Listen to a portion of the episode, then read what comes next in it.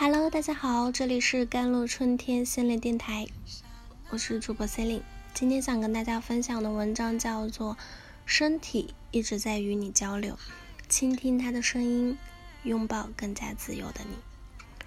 你是否经历过胃部不适啊、咽喉疼痛或者心跳加速？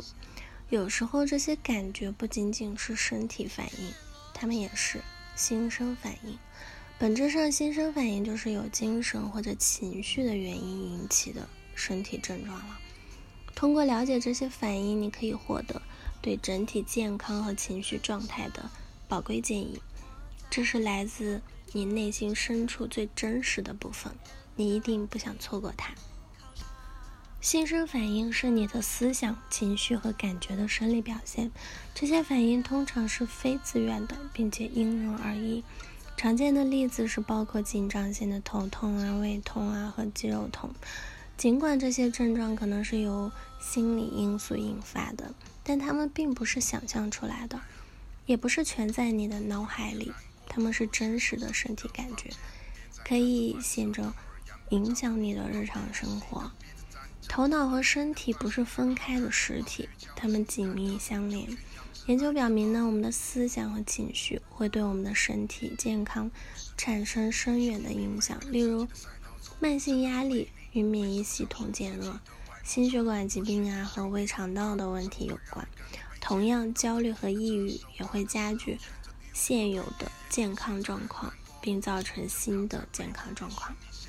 因此，必须识别并解决心生反应，以保持平衡和健康的生活方式。当你经历心生反应时，你的身体正试图传达一些重要的信息。通过关注这些信号，你可以更好地了解自己的情绪和心理状态。以下呢是一些常见的心生反应以及他们的可能告诉你的信息啊。第一，紧张性的头痛或偏头痛。如果你经常出现这种头痛啊。或者偏头痛，他们可能表明你承受着巨大的压力。考虑评估你的压力水平，并找到管理压力的方法，例如通过放松之技巧啊、锻炼啊，或者寻求专业的帮助。嗯。第二，胃痛或者消化问题，情绪困扰可能表现为胃肠道的问题。如果你遇到持续的胃痛或消化问题呢，那就。嗯，值得考虑是否压力、焦虑或者其他情绪因素在起作用了。第三就是肌肉疼痛和紧张，慢性的肌肉疼痛或者紧张可能表明你一直在控制未解决的情绪或压力，这在颈部啊、肩部和下背部等区域尤为常见。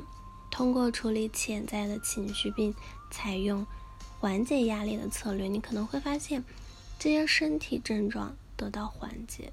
第四就是心跳加速啦，或者呼吸急促，这些症状可能是焦虑或惊恐发作的迹象。如果你遇到这些感觉，请务必寻求专业帮助以解决根本原因，并且学习有效的应对策略。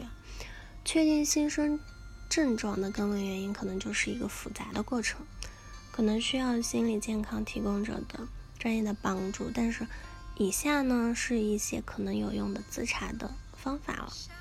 第一个就是写症状日记，记录你的症状，包括它们出现的时间、严重程度以及可能引发症状的原因。这可以帮助你识别模式和潜在的触发因素。第二，考虑你的压力源。新生症状通常与压力和情绪困扰有关，考虑一下你生活中。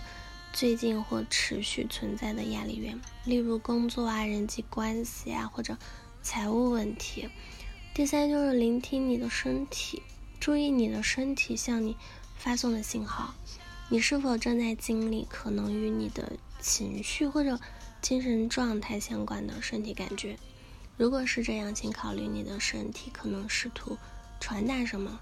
你是否正在经历焦虑、抑郁、愤怒或者？其他情绪了。第四就是评估你的生活方式，你的生活习惯啊，如饮食啊、运动啊和睡眠，也会影响你的身心健康。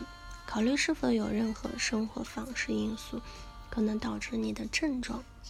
第五，识别并处理你的情绪，养成检查自己并承认你的感受的习惯。通过识别和处理你的情绪，你可以帮助防止他们表现为身体症状。